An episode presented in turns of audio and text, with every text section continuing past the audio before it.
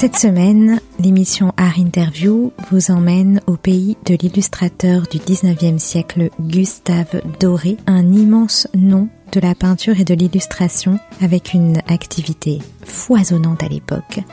Et c'est l'historienne de l'art Alix Paré qui nous en parle au micro de Stéphane Dubreuil.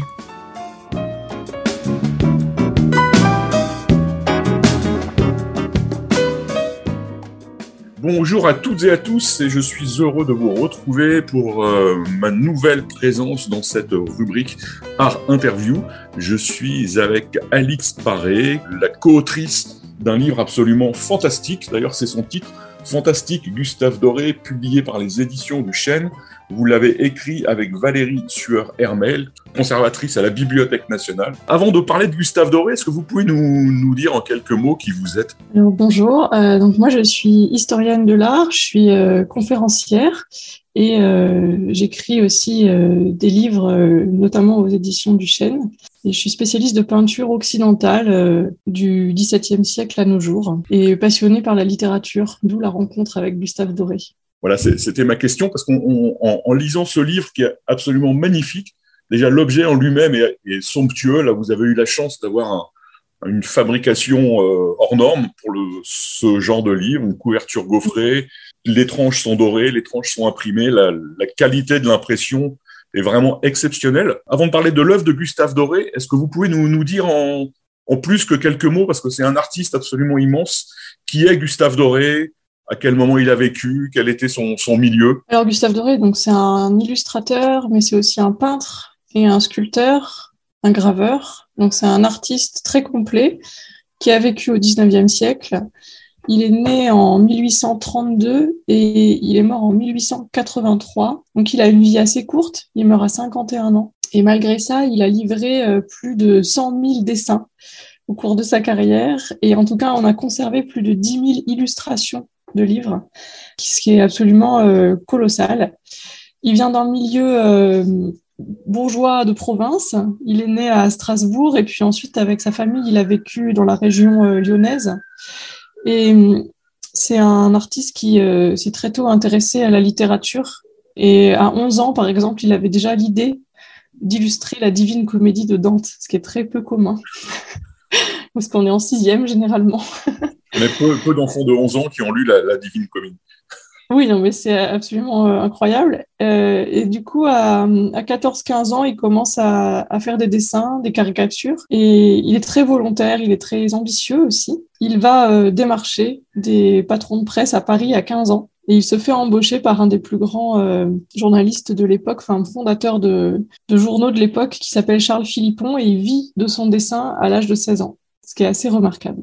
Alors, ce qui, ce qui, est remarquable, c'est la qualité de, de, son dessin, même, même très jeune. Il y, a, il y a quelques, quelques exemples dans le livre. Où a-t-il appris à dessiner? Est-ce que c'est un don absolument insensé? Ou est-ce qu'il a été à une école de dessin? Est-ce qu'il a suivi des cours de dessin? Est-ce qu'il a des maîtres? Il n'a pas un maître précis, il n'a pas un mentor précis, mais évidemment c'est un, un, artiste qui est, euh, qui, en fait, il est très euh, pétri de toute la culture euh, traditionnelle de la peinture. Il va énormément s'inspirer de Delacroix, de Ingres. Il observe tous les romantiques, mais sinon c'est un jeune homme qui très tôt commence à dessiner. Il, il à cinq ans, il noircit tous ses cahiers d'écoliers, il les illustre, euh, il fait ses premières euh, caricatures, il est au collège, euh, enfin, très très jeune, il est surdoué du dessin. Il a cette capacité à croquer euh, euh, les personnages de Bourg-en-Bresse quand il habite à Bourg-en-Bresse avec ses parents, par exemple, et à en faire des, des petites caricatures très enlevées.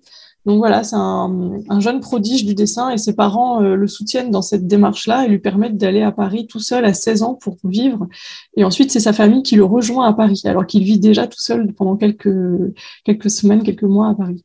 Comment va-t-il commencer à faire ces illustrations qui sont à la fois merveilleuses, inquiétantes, très troublantes? À chaque fois qu'on qu tourne une page, on, on est stupéfait par la, la capacité à la fois d'invention graphique mais aussi mmh. d'invention des cadrages, d'invention des, des, points de vue.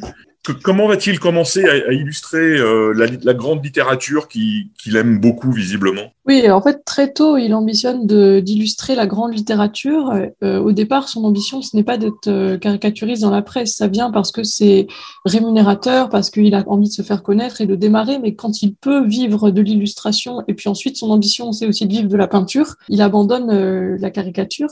Il est, c'est un, grand romantique. Hein. Il est baigné par toutes les les histoires, les contes et légendes, notamment de l'Est de la France. Et il raconte euh, dans ses, dans ses journaux, dans ses écrits, qu'il laisse un peu pour la postérité, en espérant qu'il y aura des, des biographes qui le reprendront, ce qui va être le cas, que hum, les, paysages de la région de Strasbourg, euh, les Vosges notamment, les forêts avec des grands sapins, euh, les maisons à colombage, l'aspect un peu médiéval des châteaux en ruine de l'Alsace, que ça c'est vraiment son, son terreau euh, c'est le point de départ de son imaginaire. Quoi. Ce sont des, paysages euh, qu'il trouve, lui, euh, fantastiques, qu'il trouve merveilleux, où on a l'impression, quand on est dans les forêts avec de la mousse au sol et des grands sapins, qu'il va y avoir des elfes et des lutins qui vont surgir. Et c'est sa première source d'inspiration. Ensuite, c'est quelqu'un qui voyage beaucoup et qui va être un... C'est un grand sportif. Gustave Doré, il va beaucoup faire de randonnée et en montagne, en haute montagne. Il va beaucoup parcourir les Alpes, mais aussi les Pyrénées, et il va être très inspiré par l'aspect grandiose de la nature. Euh, la nature est une source d'inspiration euh, très importante pour lui. C'est une chose que moi j'ai découvert dans ce livre, ce que je connaissais, donc les, chabotés, Pantagruel, ce, ces images qui sont devenues des, icônes de la, de la culture enfin, française en tout cas, même je pense euh, européenne et même mondiale. Mais j'ai mm-hmm. découvert qu'effectivement c'était un, un paysagiste là aussi exceptionnel on est tout le temps en noir et blanc parce qu'on est sur de, la gravure, mais chaque paysage, tous les, dans toutes les images, il y a des paysages et on est euh, plongé littéralement dans des paysages. Souvent, les, les, humains ou les animaux sont très petits et on mm. est euh, littéralement dévoré par la nature. Oui, oui, il a vraiment cette idée du sublime. Euh, le sublime, c'est un, concept romantique qui naît dans les années 1780, euh, et qu'on trouve par exemple chez Turner, ensuite au début du 19e, que la nature, elle est à la fois euh, magnifique et dangereuse. Et donc ça, c'est une idée qui est très présente chez Gustave Doré. L'homme est tout petit face aux éléments naturels. Il est petit face euh, aux montagnes, mais aussi face euh, aux tempêtes en mer, face aux orages, face au vent qui souffle très fort. Et donc très souvent, on a dans ces illustrations soit des immenses vagues qui emportent des bateaux, soit des forêts aux troncs d'arbres démesurés, on ne voit pas le sommet. Et on a soit des toutes petites biches ou des petits cerfs dans la nature, soit des très, petits personnages comme ça qui euh, sont euh, presque insignifiants par rapport à la puissance de la nature. Ouais. Et on a même l'impression, quand il dessine, quand il illustre Atala, de Châteaubriand, que c'est quasiment uniquement un prétexte pour dessiner des, des paysages américains qu'il évidemment n'a jamais vus mais évidemment qu'il euh, qu'il fantasme complètement et que là l'histoire et les personnages sont très accessoires. On a vraiment l'impression qu'il a envie de nous embarquer dans, dans un monde fantastique. Ah oui, oui, les, les, les illustrations d'Atala, elles ont ensuite inspiré le cinéma pour des films euh, qui euh, mettent en scène des cités perdues, qui se rapproche plus de ce film d'explorateur, mais pas de, du roman de Chateaubriand. Euh, il, est très fort en plus du Gustave Doré pour illustrer des endroits, comme vous l'avez dit, où, il n'est jamais allé. Euh, et finalement, on trouve beaucoup dans sa vision de l'Amérique, qui est une vision imaginaire, euh, une sorte de version exagérée de ce qu'il a vu au dans les Pyrénées et, dans les Alpes. Le voyage aux Pyrénées est, vraiment très formateur parce qu'il va voir des cascades, des très hautes montagnes, euh, des éboulis, et des, des, des, failles dans des, dans des roches, etc. Et il va euh, l'agrandir pour euh, imaginer le Nouveau Monde. Il va pas le faire que pour Atala. Il y a d'autres exemples moins connus d'illustration du Nouveau Monde. Mais donc il y a, il y a absolument jamais mis les pieds. Et c'est vrai que le, le roman devient parfois un, un, peu un prétexte. En tout cas, il décolle quoi par rapport au texte. Ça, c'est sûr. Bah, ce, qui est, ce, qui est, fascinant, c'est que nous, bah, maintenant, on, connaît évidemment les, à quoi ressemblent les paysages américains, mais que les, les, paysages de Gustave Doré ne nous paraissent pas totalement fantaisistes. Ça, c'est une chose qui m'a qui m'a beaucoup frappé. Alors, je ne sais pas si c'est mon imaginaire qui se greffe sur celui de, de Gustave Doré ou si, euh, au, au, final, c'est lui qui a tellement fécondé notre euh, notre culture visuelle qu'on y croit sans problème. Oui, il y a un peu une sorte de jeu d'aller-retour. Gustave Doré avait quand même une documentation photographique. Hein. Il, y avait quand même la photo qui existe à son époque, en noir et blanc bien sûr, mais dès, dès son début de carrière, quand il est encore journaliste, enfin dessinateur pour la presse, mais pas dans la caricature, vraiment du dessin de presse. Il couvre par exemple la guerre de Crimée, où il ne se rend pas en Crimée du tout. Mm. Il couvre euh, la guerre d'indépendance d'Italie, il ne se rend pas en Italie à ce moment-là parce que ce sont les conflits, mais il va se documenter euh, avec des photos en noir et blanc. Donc pareil pour euh, plusieurs sites qu'il dessine. Mais ensuite, les réalisateurs de films américains ont repris des cadrages et des points de vue de Doré pour filmer leur propre pays. Donc il y a une sorte de ping-pong visuel et c'est pour ça qu'il y a hum, une impression que ce n'est pas si loin de la réalité parce que la réalité c'est aussi un peu adapté euh, au, dessin de Doré dans un sens. En tout cas, on a filmé le réel avec des points de vue qui nous rappelaient les cadrages de Gustave Doré. L'autre chose qui frappe énormément dans, ce livre, et ça c'est présent dès la couverture, c'est l'irruption du fantastique dans tout le travail de Gustave Doré même dans mm. des scènes totalement, euh, totalement anodines, des scènes mm. très, très calmes, il y a toujours quelque chose d'inquiétant. Ça, c'est mm. quelque chose de très frappant. D'où ça lui vient au-delà du. Est-ce qu'il y a autre chose que l'image romantique de la nature, de tout ce qu'on qu'on peut imaginer? Euh, Je pense pas qu'il y ait que l'inquiétude parce qu'il a aussi une, veine comique, Gustave Doré. Euh, donc, en fait, moi, ce que je mettrais en avant, c'est plus un aspect spectaculaire et un aspect onirique. Euh, et c'est quelqu'un qui aime énormément le spectacle, c'est-à-dire il va au théâtre, il va à l'opéra et il est en couple uniquement avec des femmes qui sont des femmes de spectacle. Je pense que dans sa vie personnelle, ça, infuse. Euh, il est en couple avec des cantatrices qui sont très en vue. Il est en couple à un moment avec Sarah Bernard aussi, qui est très peu connu, mais quand même, elle était très jeune à l'époque, puisqu'on est encore au, au 19e siècle. Et puis parmi ses amis, par exemple, vous avez euh, Richard Wagner, euh, Rossini, Camille Saint-Saëns, qui sont tous des metteurs en scène, des musiciens, des compositeurs d'opéra. Et lui-même, il chante dans des soirées, euh, on ne le sait pas trop, mais voilà, il a une vie, il, adore aller au cirque, voir les acrobates, il marchait sur les mains dans certaines soirées mondaines, Gustave Doré. C'est vraiment un personnage qui aime le spectacle. Donc moi, je vois aussi ces illustrations comme des sortes de décors de spectacle, des décors de, théâtre et de ballet et d'opéra. Et cet aspect très mise en scène, euh, il, euh, c'est pour ça que ça correspond très bien au cinéma, qui n'existe pas encore d'ailleurs à son époque, mais que ça va correspondre au cinéma, c'est cet aspect spectaculaire. Quoi. Mm. Oui, ça, ça, se voit surtout dans, dans, moi je trouve dans Don Quichotte et dans, dans Gargantua, on, on est mm, mm. vraiment transporté au, au, cœur de l'action et, et c'est aussi des, une vision très, euh, je trouve très nouvelle de ces œuvres qu'on connaît plus forcément maintenant, ou en tout cas on les fantasme, mais on les, on les a pas forcément lus. Mais c'est vraiment une vision nouvelle de ces œuvres. On, a l'impression de les avoir. Moi, je les ai lus il y a longtemps, donc j'ai des souvenirs. Hein. Alors, je sais pas si mes souvenirs sont ceux de Gustave Doré ou si c'est les miens mélangés aux siens, mais il, il, il marque ça beaucoup et on a l'impression de d'avoir jamais lu ses livres quand on quand on voit ses illustrations. Il a une puissance d'interprétation est vraiment exceptionnel. En tout cas, moi, ce que j'espère, c'est que les gens qui feuilletteront le livre ont, envie de lire les, textes. Parce que euh, Gustave Doré, il aime beaucoup ces textes-là, et comme vous le dites, on les lit peut-être moins aujourd'hui, euh, mis à part si on fait des études euh, universitaires ou littéraires. Voilà, on, on, lit quelques classiques, mais on lit rarement in extenso Cervantes ou, ou Dante, alors qu'en fait, on peut lire des fragments et être complètement emporté par, par ce texte-là. Et lui, il, euh, il donne envie de se replonger dans les textes, je trouve, parce que ces images sont tellement puissantes, on se dit, mais est-ce qu'il est-ce que ça correspond au texte? Et, Il y a toujours un point de départ très précis. Hein, il euh, exagère en quelque sorte le texte, mais il part du texte. Le, lien est quand même très fort. On sent qu'il a vraiment lu, analysé chaque, euh, chaque livre qu'il a, qu'il a illustré. D'ailleurs, dans votre livre, chaque illustration est reliée à un petit morceau du texte d'origine qui correspond à l'illustration. Donc là aussi, on, retrouve la magie, euh, la magie de ces mots mm. que franchement, on a, on a quand même beaucoup oublié. Atala ou des, des choses comme ça, c'est plus des, des plus des best-sellers de, de, de notre époque en, ah librairie. Mais à l'époque, ça mm. l'était. Alors, ce qui est très, je trouve drôle, c'est qu'au début du livre, il y a une liste de livres euh, qu'il ambitionne de d'illustrer. Oui. Donc là aussi, il est très jeune. C'est pareil, on, se dit, mais comment à cet âge a-t-il pu lire autant de, de livres, de grands chefs-d'œuvre de la littérature, quelquefois des, livres assez imposants?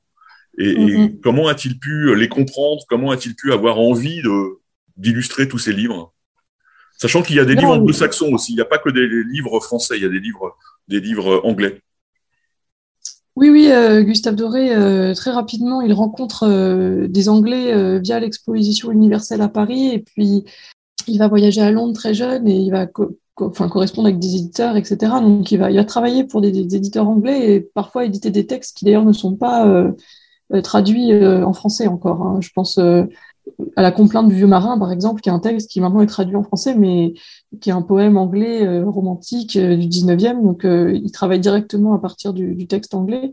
Il cherche la reconnaissance à Londres, en plus, donc c'est vrai qu'il a ce côté très international. La, liste date de 1855. à ce moment-là, 1865, pardon, il est quand même, il est jeune, mais bon, il a une trentaine d'années, donc il a déjà énormément lu et moi, ça m'étonne pas tant que ça, dans la mesure où au 19e siècle, on a euh, une importance des classiques littéraires qui est beaucoup plus marquée qu'aujourd'hui, où il y a, et, ce que nous on appelle classique, c'était aussi la littérature contemporaine de ces gens-là. C'était des incontournables, on apprenait euh, le grec, le latin. Il avait peut-être pas lu tout Virgile, tout Ovide, euh, mais il avait cette idée que c'était des textes incontournables et il connaissait l'iconographie qui en découle. Tous les peintres du 19e siècle avait comme formation euh, en iconographie les, grands textes antiques. On connaissait les métamorphoses d'Ovide pour ensuite euh, faire des tableaux à partir de Apollon et Daphné ou euh, voilà Écho et Narcisse. Enfin, tout ça, c'était des thèmes quand même très connus.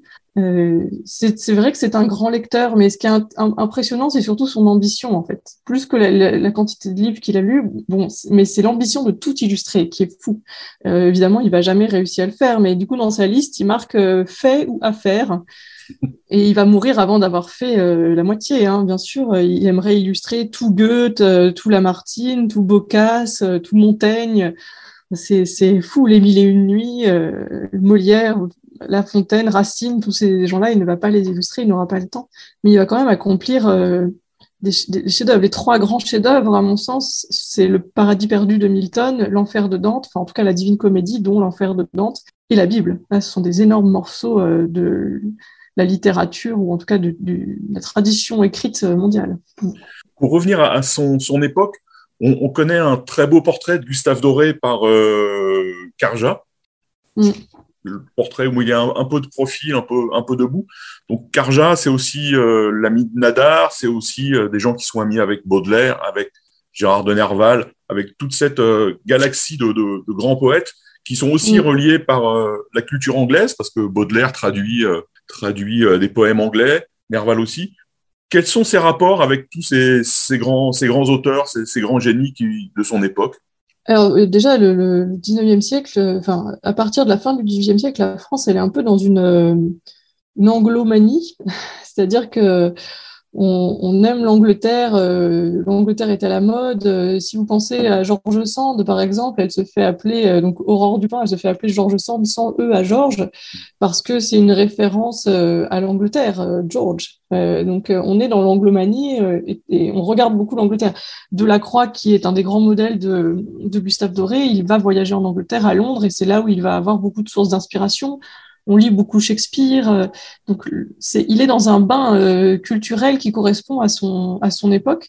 Euh, et il côtoie ces gens-là. Il est ami lui-même avec Nadar. Hein. Vous parliez du photographe Nadar. ils sont amis, ils font des soirées mondaines ensemble. C'est le même cercle amical avec, avec justement Camille Saint-Saëns ou Théophile Gautier. Voilà, ce sont des gens qui se, qui se côtoient. Il y, a, beaucoup plus de liens, peut-être, par rapport à ce qu'on peut imaginer comme a priori entre Londres et Paris. Euh, il y a des journalistes qui vivent à Paris, qui retravaillent à Londres, des gens qui euh, temporairement vont vivre en Angleterre, etc.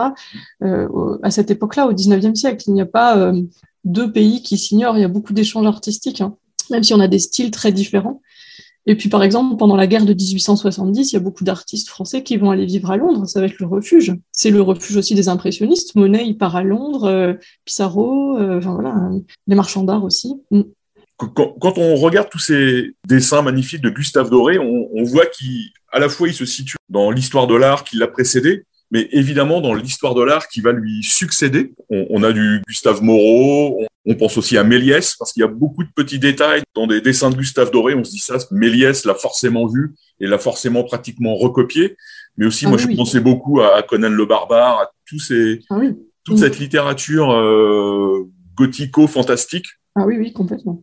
Est-ce que vous avez étudié tous ces artistes? Est-ce que vous savez comment ils se positionnent par rapport à Gustave Doré? Alors, Gustave Doré, euh, en fait, il fait un peu une transition euh, unique entre le romantisme et le symbolisme. Effectivement, il s'inscrit dans une histoire de l'art euh, à la fois par ses dessins et puis par ses peintures. En peinture, il a souvent été assez déconsidéré. Il est exactement contemporain de Manet, et Gustave Doré n'est pas du tout intéressé par l'impressionnisme ou par le réalisme, qui sont euh, des courants très importants avec euh, Courbet, Millet, Daumier, etc. On sait qu'ils ils se côtoient, il y a des salons, ils, savent euh, les uns les autres ce que font Doré et inversement. Il y a pas mal d'écrivains qui, sont un peu condescendants envers l'illustration de Doré hein, et qui pourtant parfois admettent des coups d'éclat. C'est le cas d'Émile Zola. Émile Zola, il a un, un fervent soutient des impressionnistes et il n'aime pas Gustave Doré, il n'aime pas sa peinture, mais quand il fait des illustrations, il dit quand même que c'est formidable et que c'est presque refaire un livre. Comme quoi, euh, voilà, les gens sont jamais complètement euh, ni tout blanc ni tout noir. Donc il, euh, il, se situe à la fin d'une sorte de, mouvement romantique et il, enchaîne presque directement avec un symbolisme à la Gustave Moreau, comme vous l'avez dit. Mais en peinture, il va avoir peu de postérité. dans l'histoire de l'art et ces illustrations, elles vont aussi avoir une énorme postérité dans l'histoire euh, du cinéma, l'histoire de la bande dessinée, et puis euh, le, dessin animé, en fait, la naissance du dessin animé, puisque Walt Disney, euh, l'homme, pas seulement la firme, Walt Disney va voyager en Europe, va acheter des livres euh, illustrés par Gustave Doré, et dans les années 1930-1940, quand il va faire les premiers dessins animés qu'on connaît, comme Blanche-Neige, il va reprendre euh, des, des, gravures de Gustave Doré pour faire certains décors. Euh, et ça va enclencher euh, une très grande admiration du, de tout le milieu du cinéma et, de l'animation pour Gustave Doré, ça, qui ne va pas s'arrêter, puisque jusqu'à aujourd'hui, on, on, a des citations de Gustave Doré dans dans Harry Potter, dans Le Seigneur des Anneaux, dans Shrek. Enfin, c'est presque incalculable le nombre de citations qui, qui se trouvent. Donc, il fait une sorte de transition entre l'histoire de la peinture et l'histoire du cinéma et du dessin animé en, bande dessinée, il inspire des gens très différents parce que euh, on peut avoir des BDistes qui sont euh, dans le fantastique, euh, dans le côté très héroïque, comme Mathieu Laufray, l'auteur de, de, la série Raven, et puis de John Silver. Mais on a aussi Catherine Meurice qui se réclame de Gustave Doré, qui n'a absolument rien à voir dans son dessin, dans son style avec Mathieu Laufray. Et euh, Catherine Meurice, elle raconte que quand elle était petite, elle avait dit euh, à ses parents euh, Je veux faire Gustave Doré, je veux comme métier, parce qu'elle avait été fascinée par les illustrations pour La Fontaine, pour les, fables, etc. Donc il a, vraiment inspiré beaucoup et il inspire encore des, artistes, mais peut-être plus les 7e, 8e, 9e art aujourd'hui que, que l'histoire de la peinture plus traditionnelle. Mm. C'est très frappant parce qu'il y a une illustration d'une forêt avec des arbres un peu humanoïdes, un peu vivants. Et j'avais, j'avais jamais vu ce dessin. Et effectivement, quand on voit les Walt Disney, euh, où il y a des forêts, où il y a des princesses, où les arbres euh, bougent et les arbres rattrapent les, les personnages. On est exactement dans, dans, la scène de Gustave Doré. Oui, oui, mais ça c'est une citation vraiment euh, volontaire de Walt Disney à partir de ça c'est une illustration de l'enfer de Dante, qui est donc la première partie de la Divine Comédie, les arbres qui se transforment en être humain ou être humain transformé en arbre, on ne sait pas trop. Et il le reprend pour la première fois dans le, la forêt de Blanche-Neige, quand elle, elle, est perdue dans la forêt, que tout d'un coup elle a l'impression que les arbres sont des personnages, et ça va devenir un peu un poncif, euh, ça va être repris par Tim Burton, enfin voilà, ça, ça devient très euh, connu en fait ensuite dans l'histoire du cinéma. Et c'est incroyable de se dire que Gustave Doré, il ne pouvait même pas imaginer ça parce que il est mort dix ans avant l'invention du cinéma, donc il, on n'a aucune idée. Ben, c'est aussi très frappant chez Méliès et je trouve qu'il faut, euh, c'est intéressant de, de voir les deux, l'éclairage l'un de l'autre parce que c'est c'est vraiment Méliès c'est beaucoup beaucoup dessiné mm. par, les techniques de cinéma de l'époque, hein. mm. mais évidemment il, il, a vu euh, il a vu tout Gustave Doré. Alors il y a une autre chose moi qui m'a frappé parce que c'est aussi un, un, un, thème qui m'intéresse beaucoup, sont les animaux. Alors, on, on, connaît les animaux des fables de La Fontaine qui sont des animaux réalistes relativement réaliste. Mais il y a aussi tout un, un bestiaire d'animaux fantastiques chez, chez Gustave Doré qui sont un ravissement à chaque fois qu'on tombe sur une, une, illustration. On se dit mais, mais comment a-t-il inventé ça? Bon, évidemment, il, a vu tous les, grands peintres flamands, il a vu les peintres espagnols, il, connaît tout ça, je pense, euh, par cœur, ou, très très bien. Mais il a une puissance d'imagination pour imaginer les, bestioles, on va dire, qui est euh, qui est sans fin. Oui, oui, et euh, on sent qu'il a, on sent qu'il a cette culture de l'est, c'est-à-dire que si jamais il n'était pas né à Strasbourg et qu'il n'avait pas vécu ensuite à Bourg-en-Bresse, je pense qu'il n'aurait pas cette même culture euh, germanique euh, de, Jérôme Bosch, euh, de Bruegel, de ces petits monstres au XVIe siècle qui sont complètement fascinants, qui ont la tête sur les pieds, des œufs dans le dos, une cuillère sur un orteil. Enfin, vraiment, chez, chez Bosch et chez Bruegel, c'est délirant presque surréaliste avant l'heure, surréaliste au sens de André Breton et, ses amis. Euh, donc Gustave Doré, il, reprend bien sûr cette tradition-là. on sent aussi qu'il a lu Shakespeare et qu'il aime euh, l'univers, par exemple, de, du songe d'une nuit d'été avec euh, Titania et Bottom qui sont entourés par ces petits elfes et ces, ces créatures qui s'appellent grains de moutarde, euh, etc., et qui ont des ailes dans le dos, des bonnets, euh, des clochettes. Et puis il y a une vraie tradition en Angleterre à ce moment-là aussi d'illustration un peu de, de féerie. Parce que nous, on n'a pas du tout en France, mais fin 19e, il commence à y avoir euh, tout cet univers de petites fées avec des clochettes qui vivent dans des fleurs et ça, ça va beaucoup se répandre dans le milieu anglo-saxon aussi aux États-Unis dans l'illustration d'abord, mais euh, Gustave Doré, il est contemporain de ça. Et comme il va beaucoup en Angleterre, il fait pas seulement des séjours à Londres de quelques jours, il, va s'y installer, il va voyager en Écosse, euh, il va passer plusieurs semaines.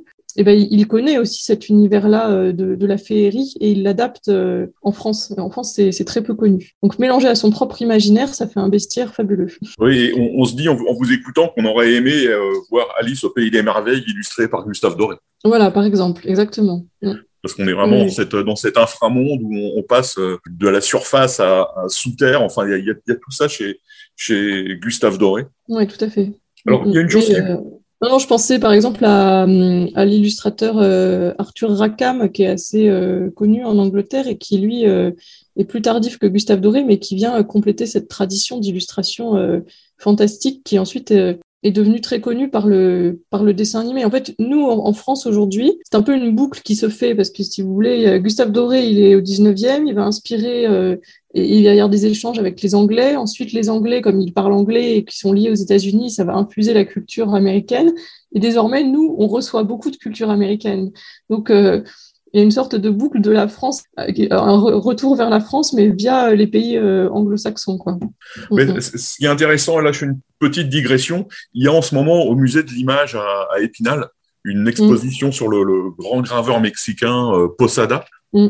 Et Posada, c'est aussi un, illustrateur contemporain de Gustave Doré, mais bon, évidemment, au, Mexique. Mais pareil, mm. il, il, a énormément fécondé notre imaginaire, et maintenant, c'est ce Posada qui est très collectionné aux États-Unis qui a mhm. fécondé l'imaginaire de Disney actuellement avec tous les films sur le, la culture euh, la culture mexicaine et c'est intéressant de voir que cette euh, cette culture populaire qui a plus d'une centaine d'années maintenant euh, ben, revient en mhm. force et en, en permanence sur, sur tous les écrans. Oui, puis nous, on oublie, je trouve, au XXIe siècle, à quel point la gravure, c'était un art qui était populaire et à quel point ça a, influencé euh, l'esthétique et l'inconscient collectif, parce que plus personne aujourd'hui pratique la gravure où c'est très rare, ça devient presque euh, un truc un peu d'artiste euh, qui s'intéresse à des techniques anciennes, euh, c'est pour des collectionneurs.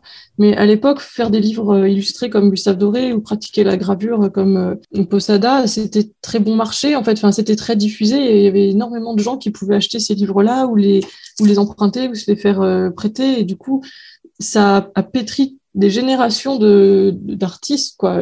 Vous disiez Méliès, Méliès, c'est un homme de la fin du 19e, début 20e.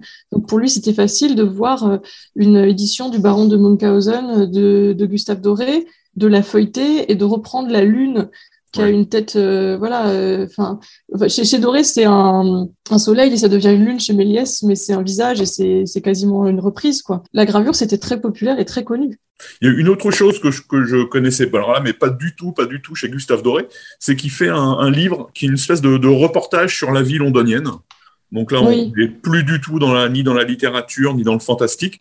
C'est des choses très, euh, très presque naturalistes. Mais même tout mm. en étant naturaliste, il y a toujours un petit côté, euh, un petit côté fantastique. Euh, ces, images de pauvres sont à la fois proches de Dickens, mais en même temps, il y, a, beaucoup de noir, il y a beaucoup d'ombre, il y a beaucoup de choses qui, rôdent un peu derrière ces, ces foules d'enfants et de, de, gens très modestes. Oui, Gustave Doré, il peut pas s'empêcher d'être dans le romanesque. Et euh, on comprend son amitié avec Théophile Gautier aussi, qui voit tout par le prisme du romanesque et du théâtre. Il était, il était aussi critique de théâtre, euh, Gautier.